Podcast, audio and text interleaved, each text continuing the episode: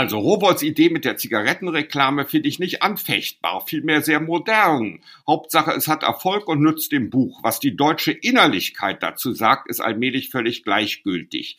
Die will ihren Schlafrock und ihre Ruhe und will ihre Kinder dusselig halten und verkriecht sich hinter Salbadern und Gepflegtheit und möchte das Geistige in den Formen eines Bridge-Clubs halten. Dagegen muss man angehen. Hinter der Geschichte der wöchentliche Podcast für Freunde der Zeit.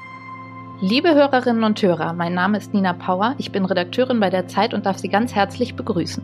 Allerdings nicht, wie Sie vielleicht erwarten werden, zum Hinter der Geschichte Podcast, den Sie sonst an dieser Stelle finden, sondern zu einer Feuilleton-Spezialausgabe desselben. Mein Kollege Lars Weißbrot und ich haben den Podcast heute gewissermaßen gekapert. Wir sitzen beide nun schon seit geraumer Zeit in unseren Homeoffices. Ähm, ich in Hamburg in einem kleinen Arbeitszimmer, in das hoffentlich nicht gleich meine diversen kleinen Kinder stürmen werden. Und Lars Weißbrot in München. Lars, bist du da? Hörst du mich? Ja, Nina, hallo. Ich bin hier und sitze äh, nicht in meinem Arbeitszimmer leider. Ich habe nämlich kein Büro zu Hause, sondern bin seit Wochen in so einer Ecke des Arbeitszimmers meiner Frau einquartiert ähm, zwischen ihren Sachen und versuche hier meiner Arbeit nachzugehen. Aber es funktioniert schon irgendwie. Ja, die sehen wir immer in unseren Videokonferenzen. Es sieht sehr gemütlich aus bei dir. Lars, was haben wir denn heute vor? Was haben wir uns ausgedacht für die Hörerinnen und Hörer? Nina, die Idee war folgende. Wir alle sind, glaube ich, gerade auf einer Jagd, was Kultur angeht, auf einer Aufholjagd. Das ist so ein bisschen unsere These. Wir wissen alle, wir müssen zu Hause bleiben. Viele Freizeitbeschäftigungen fallen weg. Teilweise werden ja auch neue Bücher, neue Filme, neue Serien verschoben die gibt's gerade vielleicht gar nicht. Da liegt natürlich der Verdacht nahe, wir wollen aufholen. Das, was eh auf dem Nachttisch liegt. Das, was man eh immer bei Netflix sich mal anschauen wollte. Ja, der Zauberberg liegt irgendwo rum. Sollen wir ihn nicht jetzt endlich lesen? Kommen wir nicht endlich dazu? Können wir nicht jetzt endlich diese tolle Fernsehserie mal anschauen, von der so viele schwärmen? Und das meine ich mit äh, Aufholjagd, was wir uns so ein bisschen als Begriff dafür überlegt haben um, was vielleicht der Arbeitstitel unseres kleinen Podcast-Experiments hier ist. Ja, am Ende ist es natürlich tatsächlich diese Floskel, die man immer hört, diese schlimme Katastrophe, die wir gerade sehen. Vielleicht spüren wir oder haben so die Hoffnung, so eine Chance in der Krise zu finden. Jetzt können wir endlich aufholen und den kulturellen Kanon, bei dem wir nicht mehr mitgekommen sind, weil wir keine Zeit hatten, vielleicht schaffen wir es da ein bisschen aufzuschließen und ein paar von diesen, von diesen Kanon-Sachen, Hochkultur, Popkultur, egal, nachzuholen. Und unser Podcast soll eigentlich dabei nur so ein bisschen Orientierung geben. Ein bisschen begleiten, ein bisschen davon erzählen, was andere gerade aufholen, was wir gerade aufholen, was sich lohnt. Genau. Ja, ich fand den Titel ja ehrlich gesagt, also unseren äh, Working Title so ein bisschen stressig am Anfang, als du den vorgeschlagen hast. Aufholjagd klang für mich so ein bisschen gehetzt. Und andererseits ist es ja so, dass wir tatsächlich als Gesellschaft auch in einem großen Ruck manche Dinge tatsächlich zwangsweise nachholen. Ne? Also Homeoffice haben wir ja gerade schon drüber gesprochen. Väter werden gezwungen, ähm, nochmal Elternzeit zu nehmen, die sie gar nicht nehmen wollten, weil wir alle zusammen zu Hause sitzen. Wir debattieren plötzlich über faire Löhne für wenig verdienende systemrelevante relevante Berufe und so weiter. Also es werden Prozesse auch sehr dynamisch gerade nachgeholt, aber auch in den Leben der einzelnen Menschen mag das Aufholen ja auch manchmal ein bisschen was Gehetztes haben. Also oder etwas Leistungshaftes, sag ich mal. Also man nimmt sich dann doch sehr bewusst vor, jetzt sauge ich hinter dem Sofa, jetzt backe ich Kuchen, jetzt gehe ich dreimal die Woche joggen. Oder es gibt auch unfreiwillige Aufhol Aufholaspekte. Man muss sich jetzt, fürchte ich, die Haare wachsen lassen die nächsten Monate. Man könnte ein bisschen dicker werden, weil man nicht so viel rausgeht und so weiter. Aber darauf hat man ja wenig Einfluss. Worauf man Einfluss hat, sind tatsächlich diese kulturellen Nachholprojekte. Und mir scheint es da irgendwie. Naja, aber auch, auch da ist der Einfluss ja begrenzt. Du hast schon recht. Klar man, man ist auch immer kurz vom Scheitern da dran. Man hat es vorgenommen und schon liegt das Buch wieder nur rum. Also das ist ja die, die übliche Schleife. Genau, ich denke, das wird bei uns hier auch Thema sein. Mir scheint es da grob zwei Stränge zu geben. Also es gibt die einen, die jetzt anfangen, bewusst Pandemiefilme zu schauen. Contagion etwa hat wahnsinnige Abrufzahlen. Man liest Die Pest wieder von Albert Camus. Also es gibt gewissermaßen so, so einen realistischen Strang, wo die Menschen scheinbar das Bedürfnis haben, ihre eigene Situation nochmal so gespiegelt zu bekommen. Das habe ich am, am, Anfang gar nicht verstanden oder hatte, ich hatte gar kein Bedürfnis dazu, ehrlich gesagt. Je länger wir dabei sind, kann ich es mir doch langsam vorstellen. Das ist ja so ein gewisser Knausgard-Effekt, ne? also die eigenen Probleme nochmal fiktional gespiegelt sehen. Es gab, es gab auch was ganz Tolles, was ich gesehen habe beim New York Magazine, amerikanischen Magazin. die haben was Tolles gemacht. Die haben Autoren von berühmten Serien, ja, so wie 30 Rock oder, oder ähm, anderen großen, auch vor allem Comedy-Serien gefragt, sie sollen doch bitte noch mal eine Folge schreiben, eine Corona-Folge, in der die Figuren was zu Corona sagen. Und das hat mich auch total abgeholt sofort, um dieses schlimme Wort zu benutzen, weil es eben dieses, ja, jetzt hat das was wenigstens mit der Welt da draußen zu tun plötzlich. Ja, das ist ja schon irgendwie wichtig. Ja, ja. Oder eben halt gar nicht. Ne? Also das ist, glaube ich, das, was mit diesen, du sagst es das bereits mit den dicken Büchern. Also es gibt jetzt auch so ein Anti-Corona-Kanon, könnte man den nennen, dass man sich die ganz dicken Klassiker jetzt noch mal reinpfeift. Also die zeitlos äh, schon immer in der Gegend rumstehen. Ulysses, Krieg und Frieden, all die dicken Dinger.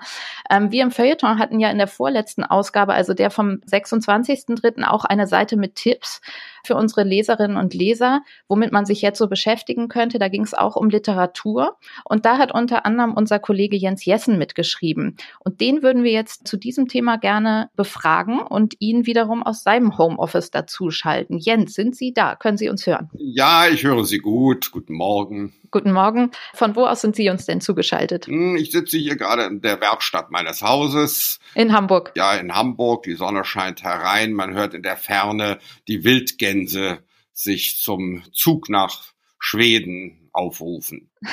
Wunderbar, das klingt sehr schön. Jens, Sie haben ja auch für die Leserinnen und Leser einen Tipp geschrieben vor zwei Wochen. Und Sie haben ja nun gerade nicht dazu geraten, sich die ganz dicken Schinken noch mal reinzukloppen. Warum nicht? Naja, was sind die ganz dicken Schinken? Also ich würde jetzt vielleicht nicht empfehlen, Stifter zu lesen, weil diese künstliche Verlangsamung, die uns jetzt aufgezwungen ist, sich dann in den Büchern nochmal verdoppelt. Das ist vielleicht nicht die richtige Lektüre. Und wahrscheinlich bietet auch so etwas wie Jean Paul äh, allein durch seinen Gedankenreichtum einen zu hohen Lesewiderstand. Aber ganz viele Klassiker lesen sich in Wahrheit, in Wahrheit äh, sehr einfach, schnell, amüsant und spannend. Also wer zum Beispiel mal sich mit Josef Roths Radetzky-Marsch oder dem Hiob befassen will, der wird überrascht feststellen, was das für rasante Romane sind. Mhm, und Ulysses und Krieg und Frieden, also das, was jetzt an jeder Ecke einem empfohlen wird? Ja, wenn man bereit ist, sich darauf einzulassen, könnte man Ulysses oder auch Proust Suche nach der verlorenen Zeit lesen. Eben, da muss man nur wissen, dass man eben die ersten 50, 60 Seiten eben wie so eine Art Grundkurs braucht, um hereinzukommen. Erinnern Sie sich, wie Sie das gelesen haben? Also war das bei Ihnen dann auch so ein Rutsch so? Ja, also bei Proust unbedingt. Ich war zunächst befremdet über diese Ausdrucksweise, aber man lernt das und ähm, hat man es gelernt, verwandelt sich das in einen unglaublichen, fast so eine Art Fiebertraum, aus dem man nur schwer erwachen möchte. Es ist ein schönes Fieber. aber ein zu kurzes gewissermaßen. Das ist ja eigentlich erstmal überraschend. Was haben Sie den Leserinnen und Lesern ans Herz gelegt? Na, ich will doch mal was über die großen Klassiker sagen, die man leicht lesen kann. Also angenommen, man scheut die Wälzer, könnte man auch die Novellen von Maupassant lesen. Er hat ein paar hundert geschrieben, alle sind extrem brillant, oft spannend, immer ergreifend und das ist eine bestimmt anstrengungslose Lektüre und da hat man ein ganz bedeutendes Stück Weltliteratur mal so eben weggeschlappert. ähm, man kann auch, äh, man kann auch Balzac leicht lesen oder die Buddenbrooks von Thomas Mann. Turgenev ist ein großer Klassiker, der auch das Erstaunen auslösen wird, wie viel leichter als manche Wälzer unserer Tage das zu lesen ist. Aber mein Tipp jüngst war eine Art Gegengift gegen diese Art von überkontrollierter Gesellschaft, die wir im Moment erleben. Eben, und das ist die Literatur, die der, ja, eigentlich nannte man es damals die Literatur der Beat Generation. Das hat aber jetzt nichts mit der Beat-Musik zu tun, die Leute in diesen Büchern hören alle noch Jazz. Das ist eine Literatur, die Ende der 40er Jahre in den USA entstand und die eigentliche Initialzündung für das äh, war, was dann später als Hippie-Bewegung, Flower Power und so weiter äh, sich entfaltete. Das ist eine Literatur, die äh, als Grundvoraussetzung die Ablehnung jeder Art von gesellschaftlicher Konvention und Norm hat. Eben diese Leute pfeifen auf alles, was für gesittet und ordentlich gilt und in dem berühmtesten Werk Jack Kerouac's On the Road unterwegs, der erste Road-Movie in der Literaturgeschichte, da handelt es sich nur um Leute, die nichts anderes machen als zu leben. Geld wird nicht verdient, höchstens durch Gelegenheitsarbeiten oder Battlebriefe beschafft wird. Im Übrigen reisen sie kreuz und quer durch die USA und genießen jeden Augenblick. Konflikte mit der Polizei und äh, Unfälle, Verletzungen, alles Mögliche, jede Art von Gefährdung innerer und äußerer Sicherheit wird billigend in Kauf genommen, ja gilt geradezu als Essenz des Lebens. Aber lieber Jens, ist es nicht gefährlich, sich solche Vorbilder zu nehmen in diesen Zeiten jetzt, wo wir doch eigentlich alle der Meinung sind, dass wir nicht die öffentliche Sicherheit gefährden wollen? Ja, sind wir alle dieser Meinung? Ist dieser Konsens nicht überhaupt schon an sich bedrohlich? Ich meine, gewiss ist Corona eine Herausforderung und gewiss ist es, sollte man seinen Nächsten nicht nicht willkürlich gefährden. Aber das wirklich Schreckliche, was wir im Moment erleben, ist ja diese frömmelnde und andächtige Gesinnung, die damit einhergeht. Man darf schon gar nicht mehr irgendwas Freiheitliches denken. Aber lesen. Ein ja, Glück. aber man könnte es lesen. Man könnte es lesen und man könnte sich fragen, ob wir es nicht noch eine andere Krankheit gibt.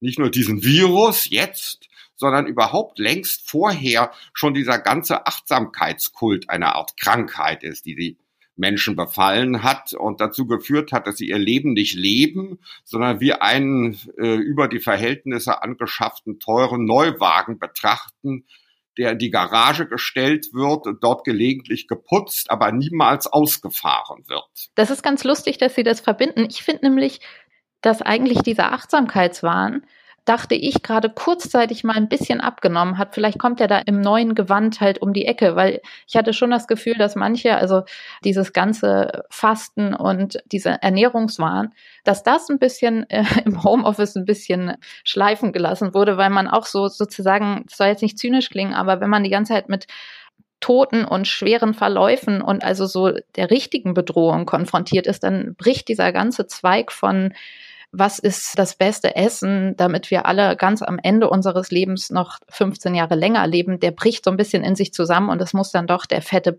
Bananenkuchen sein. So, aber das macht schon Sinn, dass es vielleicht so anders um die Ecke biegt, ja.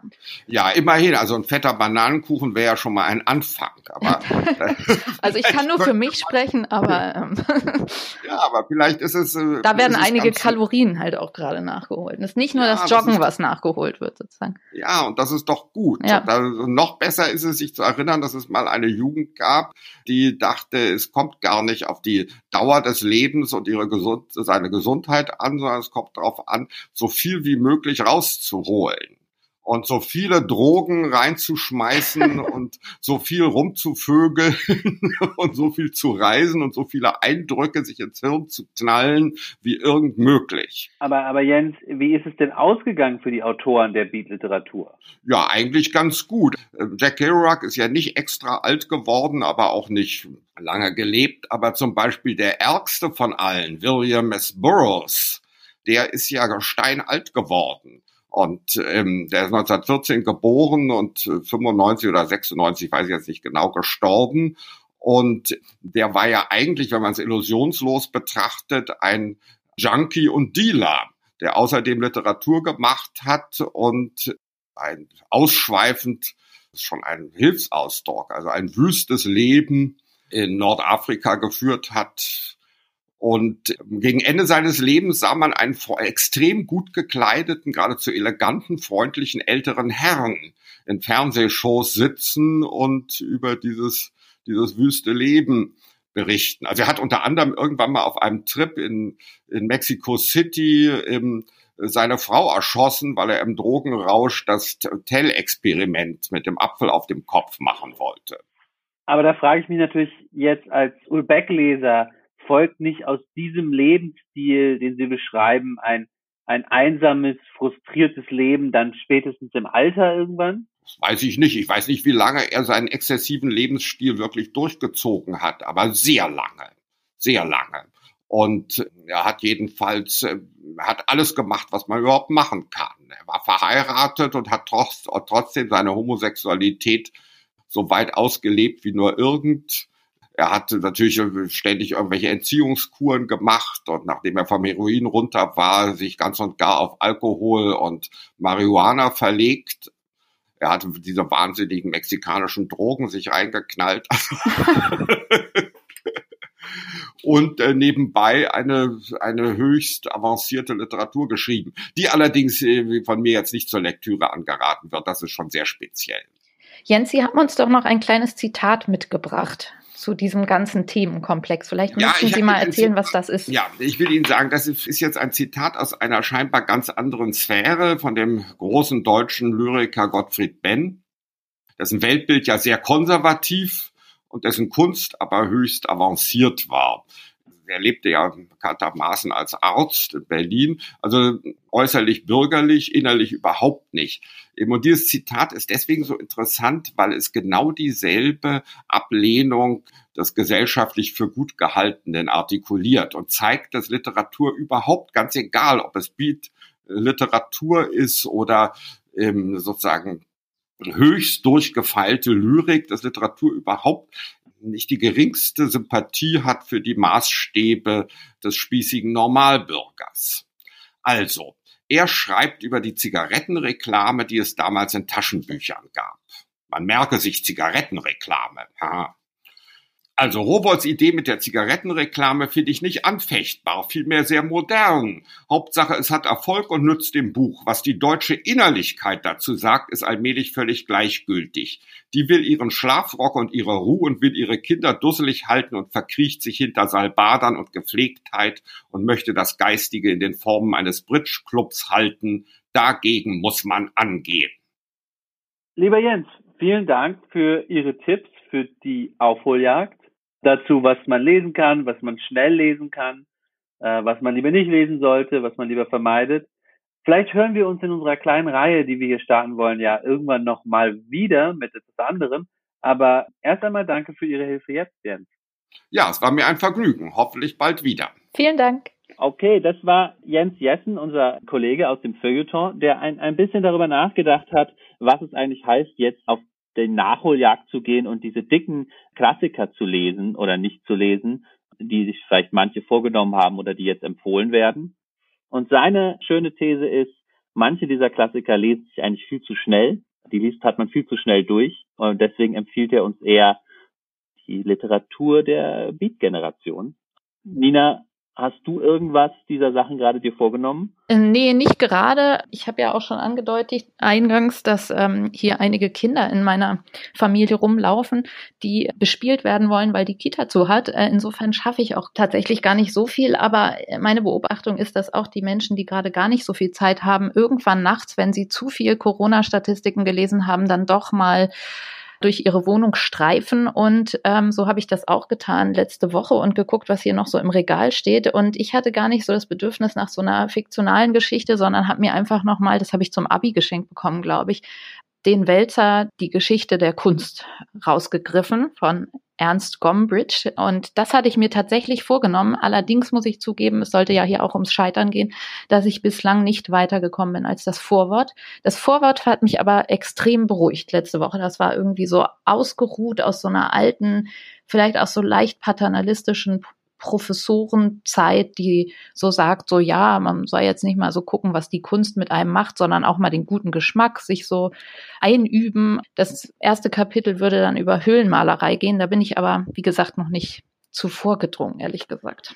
Das Schöne ist ja, wenn du dieses Projekt weiterverfolgst, hast du ja einen tollen Doppeleffekt. Du holst nicht nur dieses Buch nach, sondern gleichzeitig auch noch die gesamte Kunst der Weltgeschichte dann. Ja, im Idealfall. Also mal gucken. Tatsächlich war es ganz lustig, dass ich das, was ich eigentlich, also es gibt ja die Nachholprojekte, die man sich vornimmt und die, die dann sich so einstellen, ja.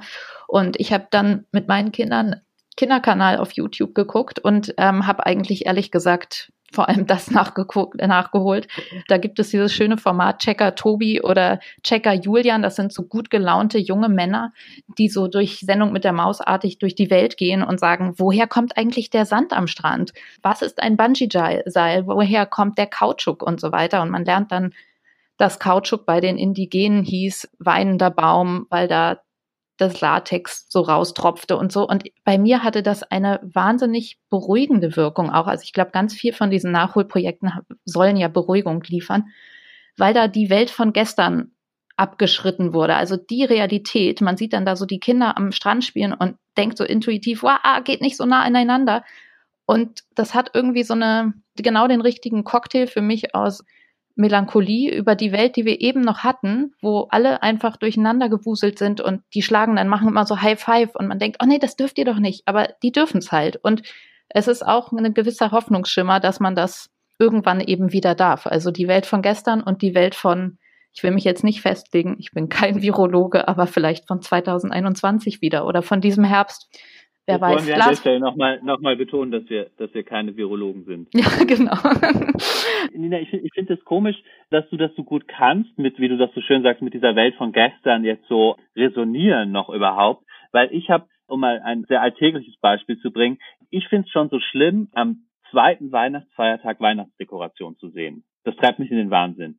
Und wenn ich jetzt in diesem Wahnsinn, der gerade passiert, mir irgendwas anschaue oder lese, was von der Welt davor berichtet, ist das ja diese zweite Weihnachtsfeiertagssituation nur im exponentiell gesteigert und natürlich auch noch schlimm gesteigert, was Schlimmes ist, was passiert, logischerweise, ja. Deswegen kann ich überhaupt gerade gar nichts anfangen mit Sachen, die irgendwie einfach nur Normalität, prä, mhm. prä-pandemische Normalität irgendwie, mhm. irgendwie erzählen. Das ist nicht so komisch. Mhm. Was, was machst du denn dann? Also was holst du nach? Putzen? Nee, ich habe dann schon so viel so durchgescannt und bin dann tatsächlich hängen geblieben, tatsächlich bei Science Fiction. Das war das einzige, wo ich das Gefühl hatte, dass es einerseits so, ja, irgendwie doch eskapistisch, nicht in einem negativen Sinne, äh, im besten Sinne des Wortes, ja, und hilft irgendwie, aber auch, auch so entrückt von der jetzigen Situation.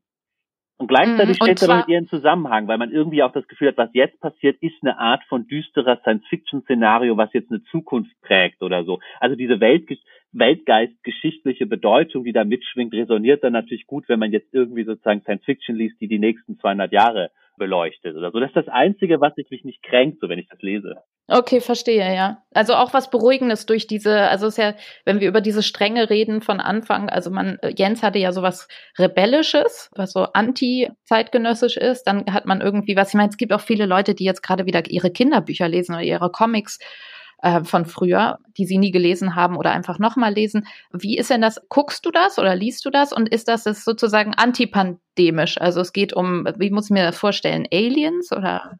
Ja, genau. Ach so, nein, genau. Es geht jetzt nicht. Ich lese jetzt gerade nichts, wo es irgendwie speziell um Pandemien geht oder so. Also das jetzt nicht. Einfach, wenn ich drüber nachdenke, was hast du wirklich jetzt nachgeholt in den letzten Tagen? Wozu bist du wirklich gekommen? Neben deinen tausend, also tausend hat man sich vorgenommen. Ich habe endlich die tolle Fernsehserie, die es in Deutschland bei Amazon gibt, The Expanse weitergeguckt.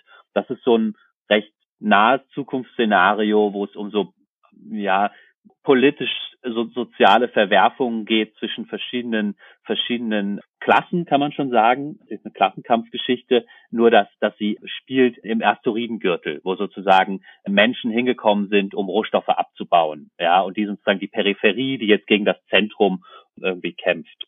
Das habe ich mir jetzt endlich mal angeschaut. Da schwärmen total viele von, äh, schon lange, und ich wollte da immer mal reingucken und es ist echt super. Ach ja, und dann habe ich angefangen, endlich mal äh, den Roman Dune zu lesen von Frank Herbert. Ich weiß nicht, ob du je davon gehört hast, so ein Science-Fiction-Klassiker. Nee. Das ist schon, das ist schon was für, ist schon was für Jungs und so, ja. Es ist auch mehr so halb Fantasy. Aber es passt gut zu Jens äh, Sache, glaube ich, weil das auch aus den 60ern ist und so gewisse Hippie-Einschläge, aber Hippies ist jetzt falsch gesagt. Jens hat ja darauf Wert gelegt, dass die eben noch keine Hippies waren oder so. Das sind ja andere Gruppierungen. Aber diese 60er Jahre Einschläge, ja, äh, dass die da so Drogen, Drogen spielen sozusagen eine große Rolle in, in, in diesem Roman. Ja, und da bin ich endlich ein bisschen weitergekommen. Das ist so ein Klassiker, den ich eh mal nachholen wollte. Okay, schön. Das machst du dann so nachts oder? Ja, ich habe, weißt du, was mir wirklich hilft, ist peinlich. Fö Hashtag Feuilleton-Geständnisse. ich habe wirklich bei, ähm, ich lese immer auf dem iPhone, bei iPhone jetzt dieses eingestellt, dieses Leseziel. Kennst du das? Nee. Dass das iPhone so sagt, toll, du hast heute eine halbe Stunde oh gelesen, oh du bist fertig. okay, peinlicherweise stellen wir fest, dass der, das, was ich meinte mit diesem paternalistisch vor sich hinschnurren, eine Einleitung bei mir da, Vielleicht brauchen wir, wie Söder sagt, man braucht in der Krise den Vater, ja. Vielleicht ist es dieses, dieses, das iPhone sagt dir dann so, toll, Lars, du hast jetzt wieder Markus, 20 Dr. Minuten Markus gelesen. Söder, bitte sagen Sie mir, was ich lesen soll. Ja. Kann, kann er nicht eine Leseliste veröffentlichen? Jeder in Bayern liest jetzt bitte einmal Dune und Checker Tobi. Stimmt, das ist auch BR, glaube ich, steht da jedenfalls immer bei YouTube in dem Logo. Ja, danke Lars zu diesem kleinen Exkurs zum Thema Science Fiction. Vielleicht hast du ja Lust, das auch mal aufzuschreiben, vielleicht für unsere nächste Ausgabe. Ich würde mich freuen. Ähm, wir wollen jetzt an dieser Stelle noch zum Schluss auch unsere Hörerinnen und Hörer fragen, was so ihre Aufholprojekte sind. Das muss, wie Sie an uns gesehen haben, nicht immer Hochkultur sein. Es müssen nicht die dicken Wälzer sein. Es kann auch ein Musikstück sein, ein Komponist, Comics, die Sie mit 13 geschenkt bekommen haben und nie gelesen haben und jetzt erstmalig lesen. Ähm, es kann wirklich alles sein. Schreiben Sie uns gerne davon und zwar am besten per Mail an die Adresse freunde.zeit.de, die Sie vielleicht von vorherigen Podcasts hier schon kennen. Wir sind jedenfalls sehr gespannt, was Sie zu berichten haben. Und ansonsten, Lars, sind wir jetzt durch, oder? Ja, also ich könnte natürlich jetzt noch gerne eine Stunde über die Sandwürmer und die Bene Gesserit Hexen bei Dune reden, aber vielleicht verschieben wir das Vielleicht dann auf eine andere. das, ja. Okay. Also mir hat das viel Spaß gemacht. Ja, dachtest du dir schon. Mir hat das viel Spaß gemacht. Neues von uns aus dem Feuilleton können Sie bereits Ende der Woche in den nächsten Tagen wieder hören, denn wir wollen Sie natürlich in dieser verrückten Zeit nicht hängen lassen und melden uns ganz bald wieder. Und ich möchte am Schluss noch einmal unser letztes kleines Segment anmoderieren, nämlich wir wollen in dem Podcast auch immer wieder andere Leute, die gar nicht vielleicht in der Feuilleton-Redaktion oder bei der Zeit sind, fragen, was holst du gerade nach? Ja, wir haben jetzt schon äh, Sie, die Leser, gefragt, aber für die allererste Folge haben wir diese Frage an Sophie Passmann gestellt. Sophie Passmann, die Komikerin, Autorin, Zeitkolumnistin, Podcasterin. Und hier kommt noch ihre Antwort auf unsere Frage, was holst du gerade nach? Hallo, mein Name ist äh, Sophie Passmann und ich werde die Quarantäne während Corona dafür nutzen, um mein Abi nachzuholen. Ich habe tatsächlich ähm, mein Abi nicht machen können damals, weil Batida de Coco gerade auf den Markt kam und das hat mich in meinem 18. Lebensjahr ähm, sehr, sehr beschäftigt. Und das Problem war, ich habe dann aber so getan, als hätte ich Abi, habe dann studiert und dann habe ich meinen ersten Buchvertrag bekommen. Der Verlag hat gesagt, Konzept klingt scheiße, Buch wird sich nicht verkaufen, aber deine Bachelorarbeit liest sich ganz gut. Und dann bin ich beim Zeitmagazin Kolumnistin geworden, weil sie alle sehr beeindruckt waren, dass so eine junge Frau Abitur hat. Bin so ein bisschen hochstaplermäßig gerade unterwegs. Und Podcasts habe ich auch nur bekommen. Da legen die großen Wert auf Abitur. Vor allem beim Zeitverlag. Und deswegen werde ich die Zeit nutzen und Abi nachmachen. Drücken Sie mir bitte die Daumen, sehr verehrte Damen und Herren, und genießen Sie die Zeit.